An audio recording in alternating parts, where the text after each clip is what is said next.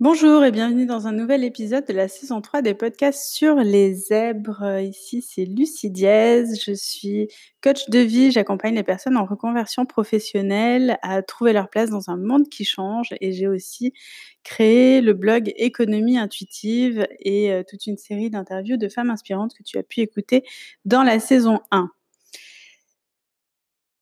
Aujourd'hui, ben, on va découvrir un nouvel épisode sur la douance, sur les personnes à haut potentiel, les zèbres, les surefficients mentaux, les hypersensibles, les multipotentiels.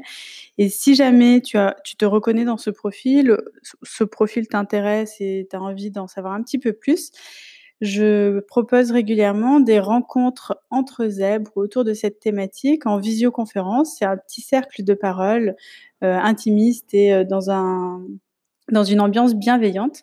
Euh, et je mettrai tous les liens en description de la vidéo.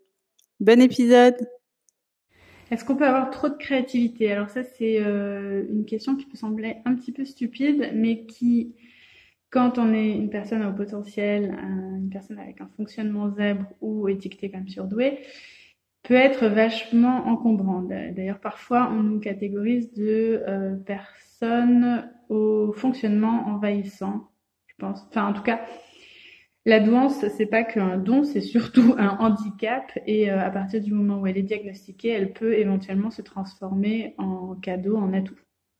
Donc c'est pour ça que je fais cette série de vidéos aussi, c'est pour aider les personnes à s'auto-diagnostiquer, à voir qu'elles correspondent à ça et que ça peut valoir le coup d'aller euh, faire un diagnostic et de euh, reconnaître sa propre douance et donc d'arrêter de perdre du temps à gâcher son potentiel.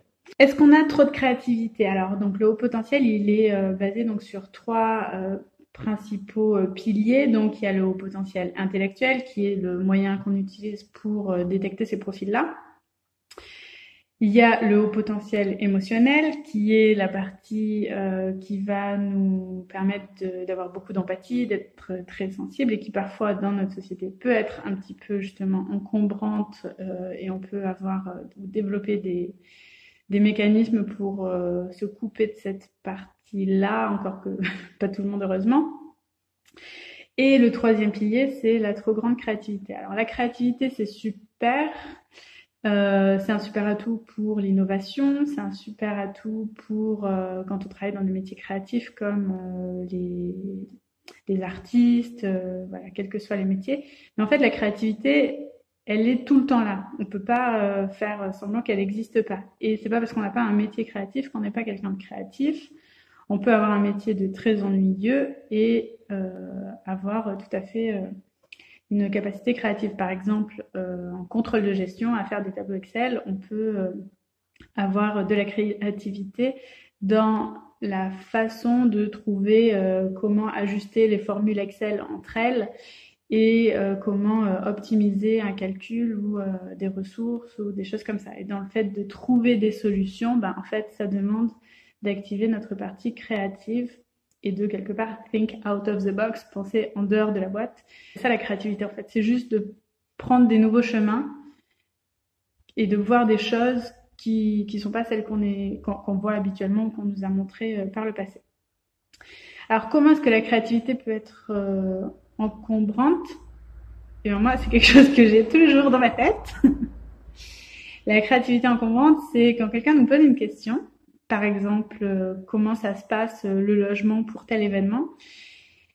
Eh bien, moi, je ne sais pas euh, quel est le type de réponse qui est attendu par cette personne-là parce que j'ai pas tous les éléments d'information et que j'ai besoin en général d'avoir beaucoup d'éléments d'information pour comprendre qu'est-ce qu'on me demande. Et du coup, je bloque au moment de répondre à la question parce que je j'ai trop d'idées dans ma tête, trop de types de réponses. Comment ça se passe pour le logement? Bah, Je peux répondre ça se passe bien. Je peux répondre on a utilisé telle modalité. Je peux répondre on est à tel niveau d'avancement de la gestion de ce projet. Je peux répondre telle et telle personne ont trouvé toute seule et moi je m'occupe de telle et telle autre personne. Et donc toutes ces questions-là, en l'occurrence dans cet exemple concret, euh, ne répondaient pas à la question puisque la question était euh, est-ce que je peux venir dormir chez toi? Et en fait, voilà, moi j'ai toutes les, réponses possibles et sur les dix réponses possibles, je ne sais pas quelle est celle que mon interlocuteur attend de moi. Du coup, quand on me pose une question, parfois je vais rester silencieuse ou bloquée, non pas parce que j'ai pas la réponse, mais plutôt parce que j'ai trop de réponses et je ne sais pas euh, par laquelle commencer. Et en l'occurrence, en général, euh, on n'en veut qu'une, on veut pas les dix. Euh, pareil, quand on, je suis en brainstorming, par exemple, en entreprise, et on se dit, OK, on va faire un plan, plan d'action et on va blablabla. et là, on, on, me dit, OK, Lucie, tu t'occupes de rédiger ça. D'accord pas de problème. Puis moi, j'ai 20 000 idées, quoi, parce qu'on a fait le brainstorming et qu'il me suffit d'une toute petite réunion avec quelques échanges avec quelques personnes pour avoir plein d'idées. Et, là, je me retrouve face à mon ordinateur et puis je suis complètement bloquée en fait. Et je ne sais pas si je dois ouvrir un document Word, un document PowerPoint, si je vais faire euh, une vidéo pour résumer euh, ce qu'on s'est dit, euh, si j'écris les idées principales d'abord sur mon cahier, si je fais juste un mail simple avec quelques idées très très simples la question du format, que ce soit dans les examens, dans les présentations, dans je ne sais pas quel est le format qu'on attend de moi en fait. Et du coup, souvent, je vais bloquer à ce niveau-là et je vais peut-être perdre 70% euh, de mon temps dédié à cette tâche, à choisir quel est le bon outil ou quel est le bon format pour transmettre mon travail.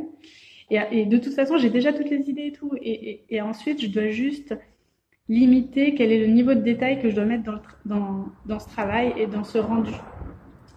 Donc, euh, parfois, ben, je vais répondre euh, à une question par une vidéo alors qu'on attendait un tableau Excel de ma part. Parfois, euh, je vais faire des slides hyper élaborés avec plein de détails et puis un une, jolie mise en forme alors qu'on attendait trois bullet points de ma part, une liste à puces. Voilà, en fait, je vais répondre quelque part à côté de la plaque ou un peu hors sujet parce que je n'ai pas assez d'informations ou j'ai pas demandé assez d'informations avant de me lancer dans la réalisation de la tâche.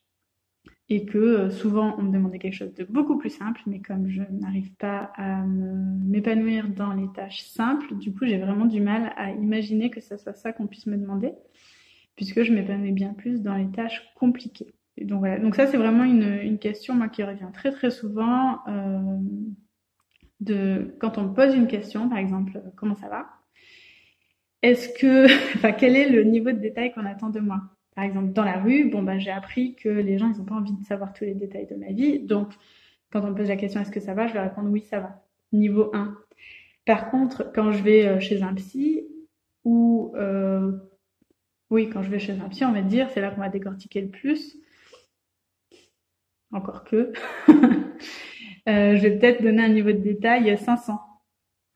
Quand je vais avoir une conversation avec une amie au téléphone un peu rapidement, bah, je vais donner un niveau de détail 200.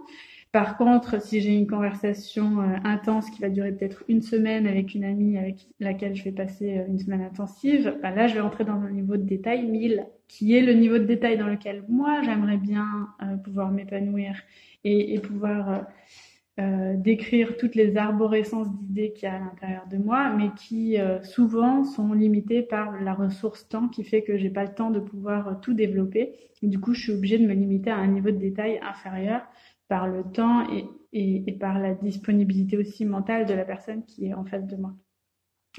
Voilà, ça, ça peut faire partie aussi du fait qu'on parle des zèbres comme des personnes étant un peu trop, elles sont trop enthousiastes, elles sont trop curieuses, elles sont trop créatives, elles sont elles sont trop tout, quoi. Euh, parce qu'on a un niveau de détail, on a un niveau de connexion entre nos neurones qui est supérieur à la moyenne, bien supérieur à la moyenne, et du coup qui fait que euh, voilà, on, on, voit des détails partout, et puis en même temps on a la vue d'ensemble, et puis on voilà, trop de créativité, ça peut être très très très encombrant et handicapant au quotidien. Et euh, finalement, c'est rare les moments où on est capable de euh, pouvoir les utiliser cette capacité à fond. Alors il y a, des exercices comme euh, le tarot psychologique que j'utilise moi dans mes formations avec mes clients qui euh, permettent d'utiliser cette capacité de, de, grande créativité, puisque en voyant une image, on va euh, laisser parler toute notre créativité, notre imagination, laisser parler notre inconscient, puisque c'est aussi peut-être quelque chose qui est par là, euh, pour qu'il puisse s'exprimer à travers une interprétation qu'on voit des images sur des jeux de cartes, comme par exemple le Dixit, qui sont des jeux que j'apprécie beaucoup parce que justement ils nous permettent d'accéder à cette créativité et de enfin pouvoir l'exprimer sans filtre. Et justement, dans ces exercices-là, on, est poussé, on est incité à en partager un maximum possible. Mais dans toutes les autres situations de la vie quotidienne, la créativité est plutôt euh, trop encombrante que aidante. Voilà les fardeaux du zèbre. J'espère que cette série de vidéos t'aide à comprendre euh, bah, qu'est-ce que ça veut dire d'être surdoué, quels sont les, handicaps qui sont liés à ça. Et euh, j'espère que ça t'aide surtout à te comprendre toi-même et à pouvoir euh, accéder à ton plein potentiel. C'est vraiment mon, mon, souhait le plus grand avec tout ce que je fais sur Internet et dans mon métier. Et donc, si tu veux d'autres vidéos de cette série, eh bien, abonne-toi, mets un petit like euh, sur la vidéo et euh, je publierai très rapidement le prochain épisode. À très vite. Ciao, ciao.